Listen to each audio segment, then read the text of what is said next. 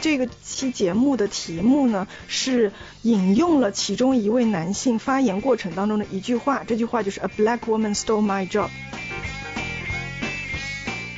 我们应该要承认男性和女性之间真的是存在差异的，但是我们不应该把这种差异作为攻击对方或者是伤害对方的一个论据。因为这个社会不是说你女性自己跳出来拼命的摘桃子吃，还有人摘着桃子呢。那如果说这时候两个物种就来抢占同一个生态位，这个时候就必须要分出来一个你死我活了。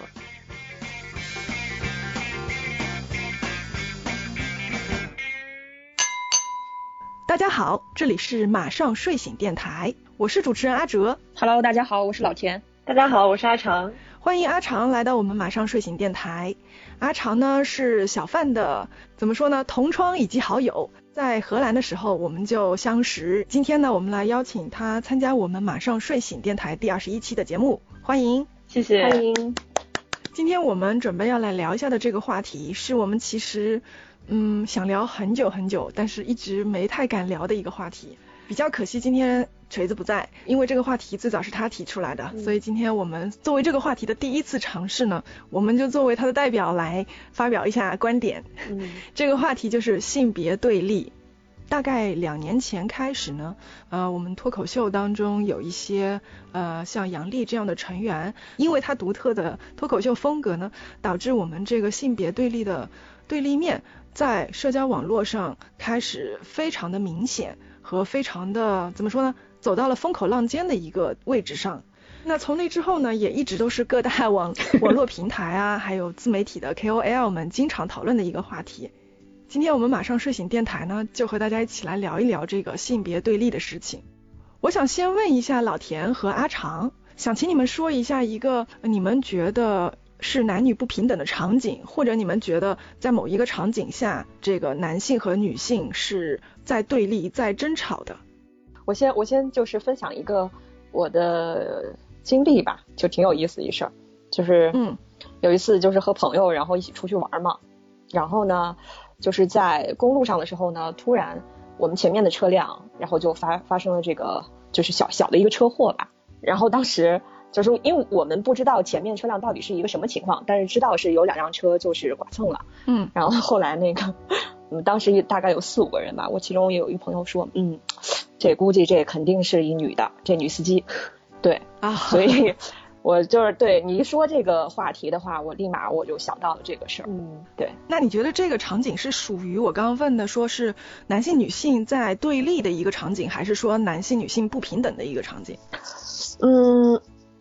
也不是说，就是我觉得啊，就是说你你抛开，就是抛出来这个话题的话，我立马想到的是这个，是因为我们其实，在常识里头已经对这男性或者女性已经有一个固有的思维模式，就是觉得那刻板印象，对，就是刻板印象，嗯，就是像我刚才说到，有可能大家觉得一提到说马路杀手啊什么的，立马就会想到是女司机，就好像是就是有一个等同的一个关系吧，所以我觉得。这好像还是就是思维层面的一个一个偏见吧，嗯，对，可能也是男女不平等的一种表现吗？我觉得是吧？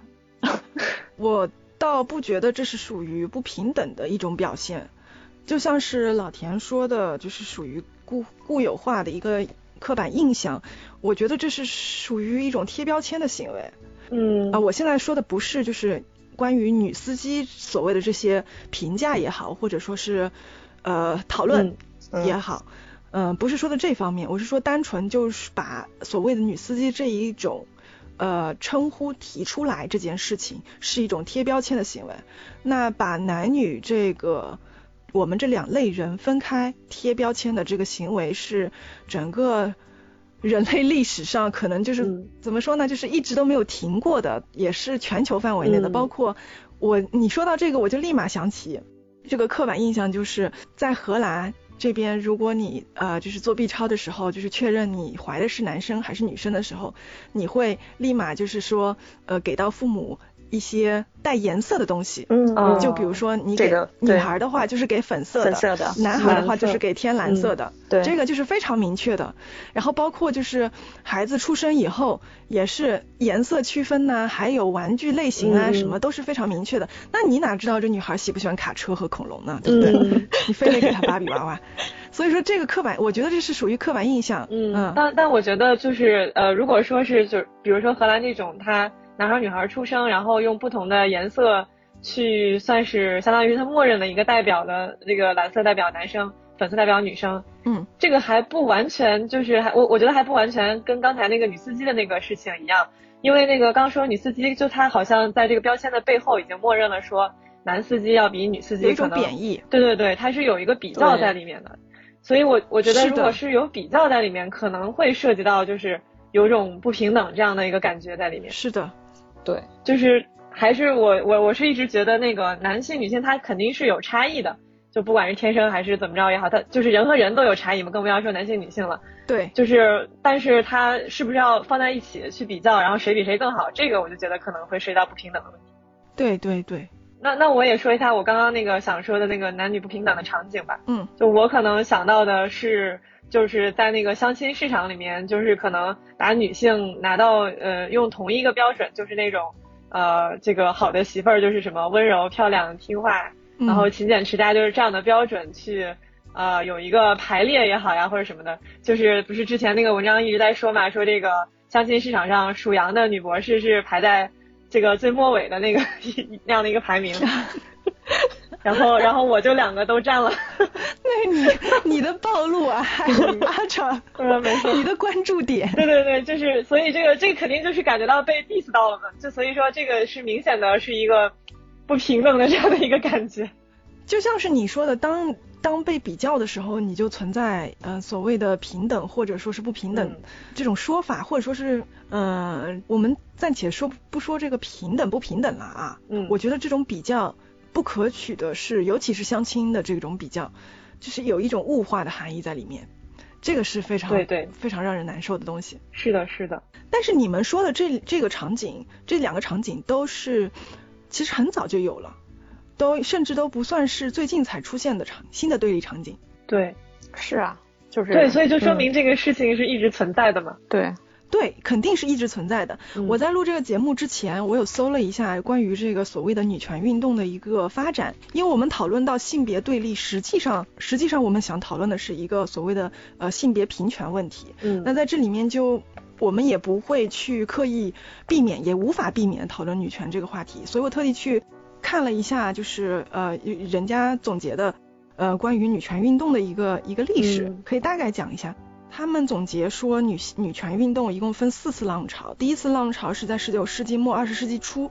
这一次呢主要是女性在争取呃投票权嗯。以及呃婚姻财产的一个平等。嗯。然后第二次呢是在二十世纪六十年代，嗯、是竞选权，就是说呃女性呢就你可以这么说吧，就是女性在平权的道路上不再满足于仅仅可以选一个可以为自己发声的男性，嗯。来作为嗯、呃这个发发发言人或者说是呃权权益的争取者，他们希望自己可以参与在这些政治竞选当中。嗯然后，嗯、在一九九二年左右，是我们所谓属于呃女性解放运动，就是女权主义运动的第三次浪潮。这一次呢，就已经更更宽泛一点范围。我看人家总结的话题是说，女性在争取独立的个性和个性上的多元化。嗯。也我我的理解就是说，解放社会，解放这个社会对女性这一类别的人进行一个刻板的要求和规范，就是用所谓的这些应该是什么样子的，就像是刚刚呃阿长说的那种所谓什么什么女女女婚姻当中的女性就应该是这种样子的，不，就是从嗯。一九九二年开左右这一次女性运动开始，嗯、就以西方啊，我们现在在说的都是西方的女性运动，嗯呃，这这一次这次女权运动开始，西就是西方社会就希望打破这个固有印象。嗯，然后第四次女女权运动的浪潮是属于二零一二年开始，女性在社交媒体上，嗯、争取对呃性犯罪进行曝光和打击。嗯这个主要可能指的就是一些韩国的 N 号房啊，还有一些就是暗网等等的，就是这一系列的，就是东西那个呃全球化的一些性犯罪的打击和曝光吧。嗯，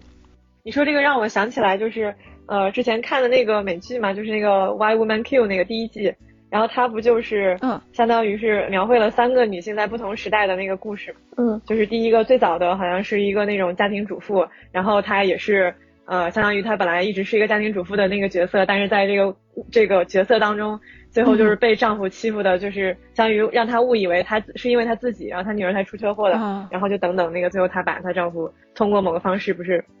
就把她给杀死了。然后这是第一个，那个就是感觉是很早那个年代，那个时候就是默认了女性好像就是应该留在家里面带孩子那样的一个角色。嗯。呃，然后然后那个第二个女性就是呃，应该是是叫刘玉玲是吧？她她演的那个呃一个也是很有钱的贵妇嘛。然后她反正最后也是不小心最后嫁给了一个那个呃同性恋的一个老公。后来她那个老公还还得病什么的，最后她就是因为这个自己的嗯也是不是很顺利的一个婚姻，最后还。呃，反而被一个小鲜肉追求，然后还跟那个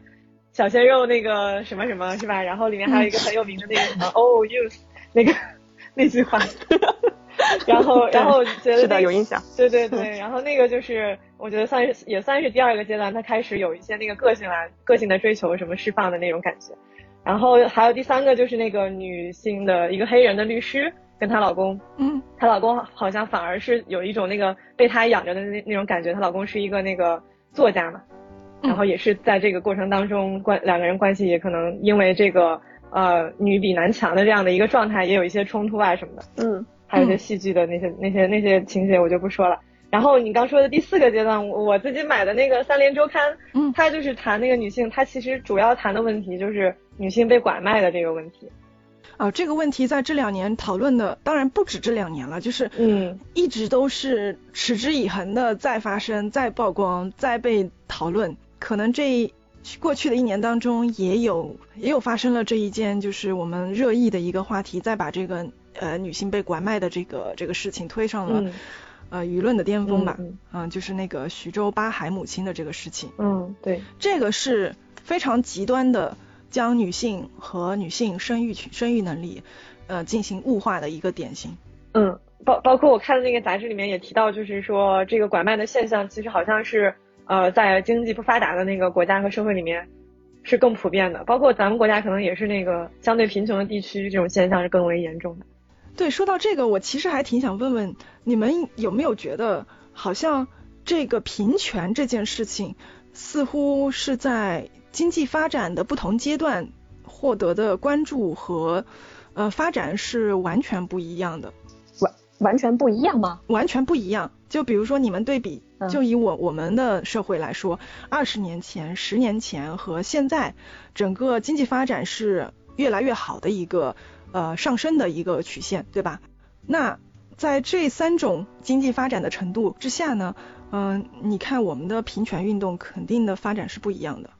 所以，其实阿阿哲，你的意思就是说，是呃，整个经济发展的过程中，我们女女性去争取自己权利的这个发展程度和经济发展的一个程度是不匹配的，是这样吗？呃，不是，不是，嗯，我认为在任何经济条件下，女性都应该和男性平权。嗯，只是说这个平权运动的发展，嗯，由于社会发展的历史遗留问题，我们毕竟是处于在一个男权社会中，对不对？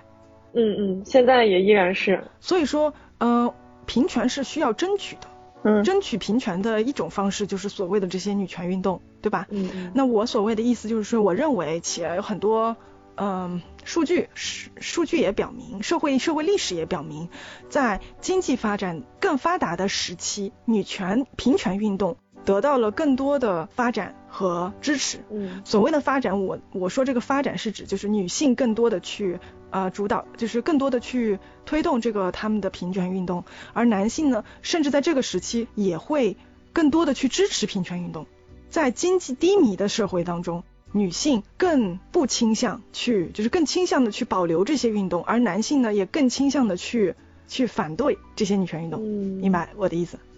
我的不太明白。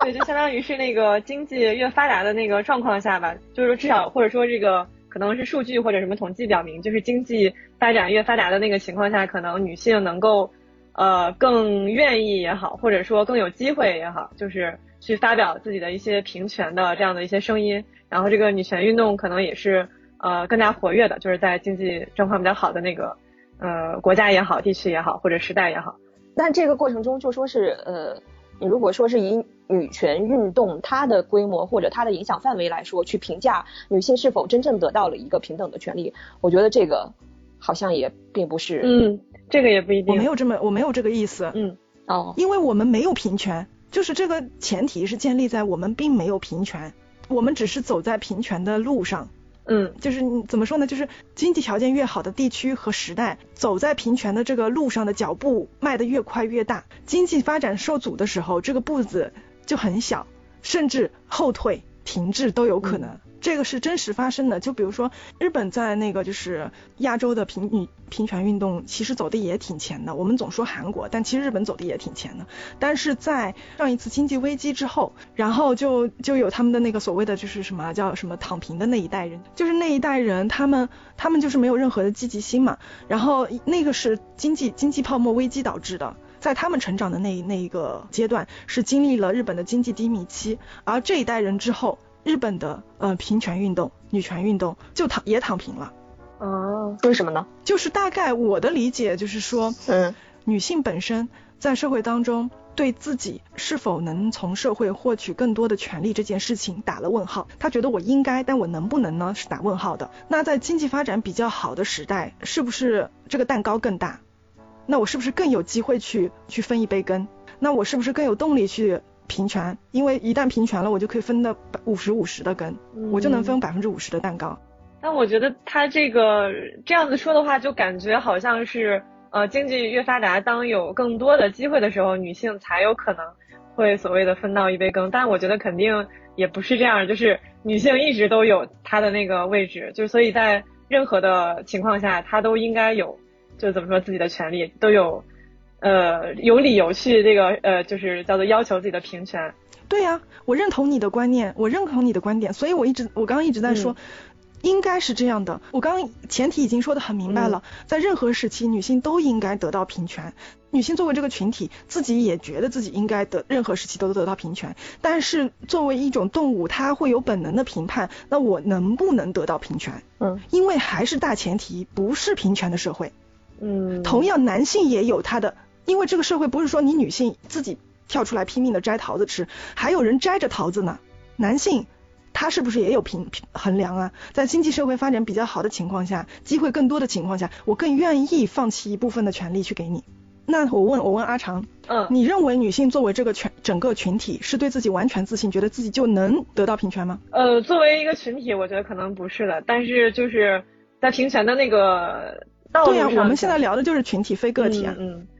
对对对，不过说到那个经济的那个经济和这个平权的这个关系吧，我觉得从那个平权运动就是这样的活跃程度来角度来讲，我觉得应该会有这样的一个相关的一个关系，因为毕竟我觉得是在那个经济相对条呃这个情况较好的那个情况下，呃不仅仅是女性的平权运动，包括就是各种反对歧视或者说就是整体的那个 equality，就是那个人人人平等这样这样的，就不仅仅是女性了，就是可能是社会的各个方面的这些运动。种族之间啊，各方面都会是更加活跃的，因为这个时候大家就像你说的，能够腾出这个手来去关注这些事情。可能在那个经济条件不太好的情况下，就是大家都还在愁着这个吃饭和生存的问题。对，那个时候可能就是会任由这些事情去发展。对，但但是但是，嗯，我我看还是看到我那个三联的那个杂志上面也提到了，就是，嗯，因为他是在讲主要在讲那个女性被拐卖嘛，然后他。讲到被拐卖的他的一个社会的背景，其实就是这个社会对男孩的一个偏好，然后他反而是经过一些学者的调查，就表明这个对男孩的偏好其实并没有因为经济发展而这个消失或者说而变化，他反而是在某些富裕的这个地区的话，发现那个当地呃的那些就是具有男孩偏好的这些人或者家庭，他反而会通过。更加先进的方式去实现他对男孩偏好的这样的一一些一些想法，比如说就是他到国外去来验证我这个怀孕的怀的是男孩女孩什么等等的，在做那个选择，就是这是个例子啊，就这是另外一方面的。那我不知道这个数据当中是不是这篇文章当中有没有任何数据去支撑说这个更富裕的地区有多少家庭是做出了这样的选择，或者说是愿意做出这样的选择？因为我我我就怎么组织呢？就是我自己的一个偏见，可能是我觉得更更富裕的地区对男孩的要求更低，这个是我认为是由于教育水平的教育教育水平不不不不平等导致的。嗯，对，有可能。我觉得也其实是有两。两个极端的一个发展吧，呃，就说你你所谓的是在呃贫穷的、偏远的、落后的一个发展区，好像大家是觉得对于那个男孩的一个追求，觉得养儿防老，但是好像在另一个极端，如果说是一个很大的家族也好，好像对男性的男性继承人的一个追求也是挺明显的。因为我前两天去看那个啊，但是但是啊，我我我们这个是就是随意的聊，嗯，就是看那个谁赌王。呃，那个何鸿燊生的那个那个信息，然后就说是他的接班人是他的二女儿嘛，何超琼吧，是吧？嗯。然后呢，那大家就说评论说，那为什么让何超琼琼去继承这个这个家族的一个事业呢？后来就有人评论说，其实因为他也没有他没有孩子呀，但是呢，嗯，因为他有比较出色的一个管理能力，那整个家族的事业在他的手上是可以有个更好的发展。嗯。可是如果说当他去卸任的时候，他其实他还会有意识的要把这个呃家族的这个事业要传给接下来的男性的继承人。那是想说明什么呢？想说明何超琼的思想没有他他父父母辈要高吗？思想觉悟？那不是因为他他没有继承人呀，是别人评论，不是他能做到这个位置上和他的管理能力有关，和他是男是女没有关系，不对吗？嗯，对的呀。他这个未来的事情是谁是谁在说他一定会选一个男的呢？何超琼肯定不可能自己说出来啊。对呀，所以这就是社会一些就是舆论上的问题，你知道吗？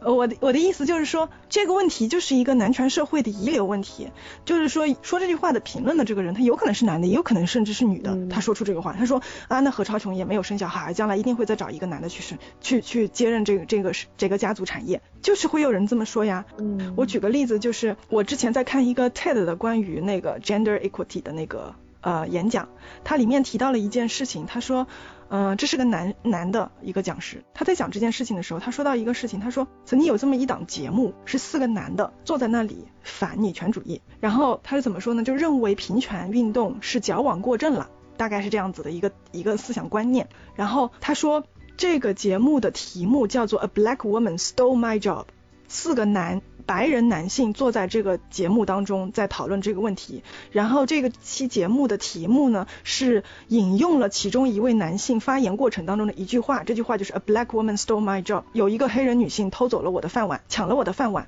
嗯，所以它包含两个歧视了。这里的问题是在于，这个演讲者他就说了，这里的问题，这句话里面的问题在于 my job，你凭什么觉得这个 job 就是你的？对对对，为什么不是 a black woman gets a job，或者说 got the job？为什么是 my job？因为这个规则是男权社会遗留制定的规则。白人男性是属于西方社会当中的呃歧视链的怎么说啊？就是最高的食物链的顶端，最高人士，对吧？我们一般都是这么认认为的。换句话说，白人男性是整个社会不平等的优势获得者。嗯。就是占便宜的人，他们是占尽便宜的人，嗯，所以他才会觉得这些 job 是他们的。那同样的事情，我在准备的时候看到了另外一一个事情，就是说，在一九九五年左右的时候，一九九五年的时候，韩国的女权运动已经有过一个一次浪潮，就是在那个韩国 Me Too 之前。在这次浪潮当中呢，就是大概就是我刚刚为什么会说经济发展的那那段故事的时候，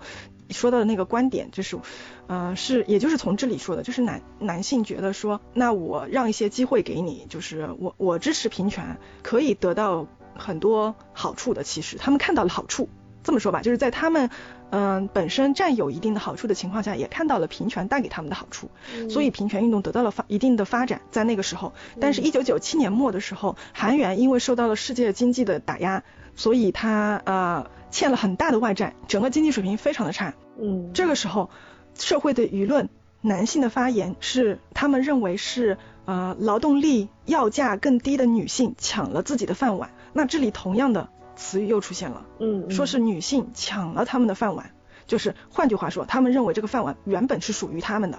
这这就相当于是传统的认为，就是女性就应该待在家里面，不应该出来工作的思想吧？对，也同样也就是刚刚有人评论何超琼他们继承链的一个关系的时候，认为何超琼无论如何，反正她也没小孩，她将来找一个继承可以再找一个男的呀，凭什么呀？人家说不定就找一个女的呢。嗯，我这个就是我自己随便说的，我只是说就是这个评论的人是所谓说呃代表社会舆论的一种一种观点，而这种观点恰恰的是符合上了就是我们刚刚说到的所谓 a black woman stole my job。我觉得这个就是一种资源的那个争抢吧，就是当男性和女性有就涉及到这个资源的竞争的时候，他可能这个嗯平权就会被激化吧，就是男男性就觉得自己的权利被侵侵犯了。然后女性这个时候就是，呃，如果因为男性他们的这个这些行为，女性就丢了丢掉了工作或者怎么样的，那这时候女性的权利不就被侵犯了？就是就形成了一个竞争。然后如果说到何超何超琼那个的话，我刚刚就在想，他即使传给了一个女性，但是从他家族的角度上来讲，是不是这个女性至少还是得姓何的？他不可能传给了一个什么姓姓王的、姓李的，哪怕是他家侄女、外甥女这种，他就从一个家族的角度来讲，他可能是要维护自己这个整个家族的财产的。所以我觉得这个可能确实跟经济或者就这种东西还是还是挺相关的。我觉得所谓的这些竞争和对立，都是产生在资源的一个争夺，嗯，和责任的一个分配上。对对。就是在这个资源的竞争过程当中，我们所谓的对立的产生，其实，嗯，怎么说呢？对立总是有对立面的，对立面的两边一定是站着两拨人，对吧？嗯。那这两拨人是怎么产生的呢？我觉得就是因为，比如说只有一个位子，只有一个位子，一百个人去抢的时候，首先我先分两拨人，首先我先给其中的一半一半各贴上一种标签，对吧？然后先一波人赢了以后，再在这五十个人当中我们再分，嗯嗯嗯，所以就有了所谓的，呃，那那那历史。社会发展，整个人类的进程就是这么推，从女性母系社会发展到父系社会，也就换句话说，成为了男权社会。那这个男权社会就是属于优先赢了那一波那个标签。那在这个标签当中，可能又分了什么哪一种人啊，这一种人啊，什么，甚至到了某一个国家里面会分南方啊、北方啊，嗯，都出来了。嗯，这这个我就想说到那个我们那个生态学上那个生态位的那个概念啊，你说说，所谓的生态位就是每一个物种它可能在。呃，自然界当中，它就有一个呃自己的一个位置，就是它消耗某种特定的那个资源，这样子，呃，如果不同的物种具有不同的生态位，那么它们就能够共存。然后有个很典型的那个例子，就是一棵树上可能就是一种鸟，它是只占有那个树冠那个顶端的那个位置和资源，然后另外几种鸟可能就是呃树的中央，然后树的底部以及以及那个树树荫下面，就是它有不同的位置，嗯，呃，来决定它那个不同获取的不同资源，然后也决定它的生态位。那如果说这时候两个物种就来抢占同一个生态位，这个时候就必须要分出来一个你死我活了。就这个时候就是存在了一个那个叫做我不知道中文怎么，就是 competitive exclusion，就是有一个竞争排斥的那种，就是必然会有一个物种最终会倒下。排他性。对对，就那种排他性。呃，但是如果你想共存的话，那你就找到不同的生态位。对。所所以我觉得可能男女平权这个就是呃叫做争吵或者说。就是有冲突有什么的这样的一个过程当中，就是可能涉及到某些问题，是男女的，呃，不管是财产还是利益，还是说呃想法个性，就是就是我们一定要争一个，我这个在这个问题上的谁对谁错，所以说他就他就会有这些冲突。对。你说这个挺有意思的，你让我想起了之前我在看看什么什么节目的时候，看到影业的一个发呃一个发言，它里面有讲到，就是说之所以呃很多物种它出现了异性，就是男性和女性，或者说是出现了两性两性分化，嗯，从物种。物种发展的就是角度来说，它出现两性分化的目目的就是为了增加多样性。嗯，那你说物种出现分化也是为了增加多样性？从这个角度来说，其实你这个理论非常的匹配。嗯，就是男男女之间的对立和生态位的竞争。嗯，对。所以其实我觉得，如果就我我我一直都觉得这个呃男女平权，就是它不应该忽略掉男性女性它本身的那个差异。嗯，我我明白你的意思。你的意思就是说，嗯，比如说女性是在某一方面有优势的，男性在另外的方面是有优势的，就应该形成差异化，在社会分工上和各个方面，是吗？对，我觉得可以形成差异化。我也同意这个观点。那你你大概的，我们就聊聊啊，你们俩大概觉得男性和女性分别在什么社会分工上是有差异的呢？就是可以 fit in 什么位置呢？嗯，这个。可能就要从，就是如果说差异的话，就还是刚刚那句话，呃，人和人本身就是有差异的，男性女性可能就是差异相对更大一点，因为他从可能一出生就是某些生理的因素就决定了他们的差异。简单来说，那个最明显的，比如说你你在那个奥运会上，那肯定是男性的力气更大，男性跑得更快，这个可能就是是天生的吧，你不可，所以说在比较力量和速度这个项目上面，他不会把男女混合成一组去比较。我觉得这个是。可能是天生的，然后其他方面的话，呃，如果从现在那个社会的角度来讲，我觉得女性她有很大的优势，就是更善于沟通啊，善解人意啊，然后就是这些方面吧。我我纠正一下阿强刚才说那个，嗯，运动场上的运动场上，现在比赛项目也很少有 那个男男女混合的比赛项目。对对对，对对对，所以。我我我刚才想表达就是说，我同意你的一个观点是说，其实，在对待性别的这个问题上，呃，讲究平权还是要意识到男男性和女性之间的一些生理上或者是心理上的一些差异吧。但具体说，我们怎么在社会实践过程中把这种差异利用起来，或者就是说是像阿哲你讲你提到的这个分工，那我我个人的直觉有可能就是说，女性是不是感性思维会更嗯突出一些，或者是。你包包括你们刚才提到，其实我特别想说，就是说，呃，你说那个还是回到经济那个事儿，那我觉得就是有可能从呃人类的发展史以来，其实女性应该是对风险可能会有更敏感的一个判断吧。所以，我我只是说想表达，其实我们应该要承认男性和女性之间真的是存在差异的，但是我们不应该把这种差异作为攻击对方或者是伤害对方的一个一个论据。嗯嗯，对。也也不能贴标签，对对对，所以我觉得就是我们从你们刚刚聊的这个内容当中，正好回到平权这件事情来说，首先我们非常认同，就是男性女性本身从生理上、心理上都是存在差异的这件事情，对这个事实，对吧？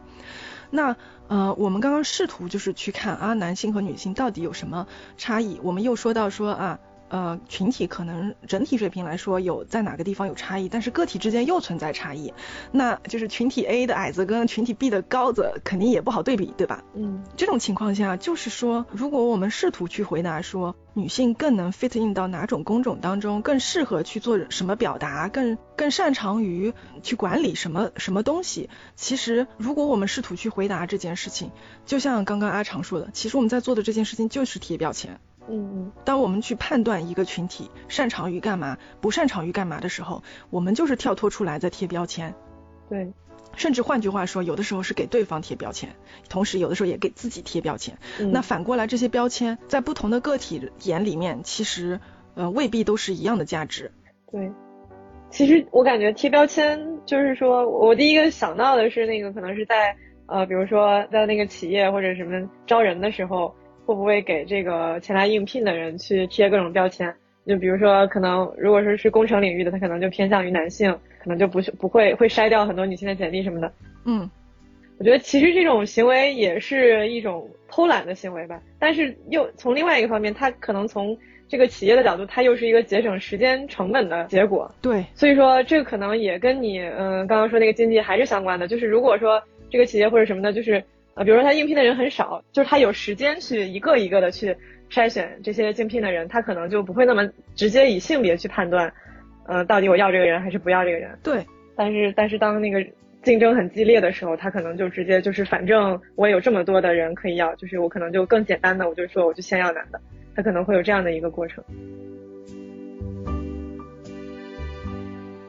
大家好，我是马上睡醒电台的主播阿哲，感谢你听到这里。性别对立这一期节目实际上的录制时间是四月份，但是没想到拖了拖，到了六月要推出的时候，因为唐山打人案、金山杀妻案等等实施热点，这个话题呢迎来了新一波的高峰。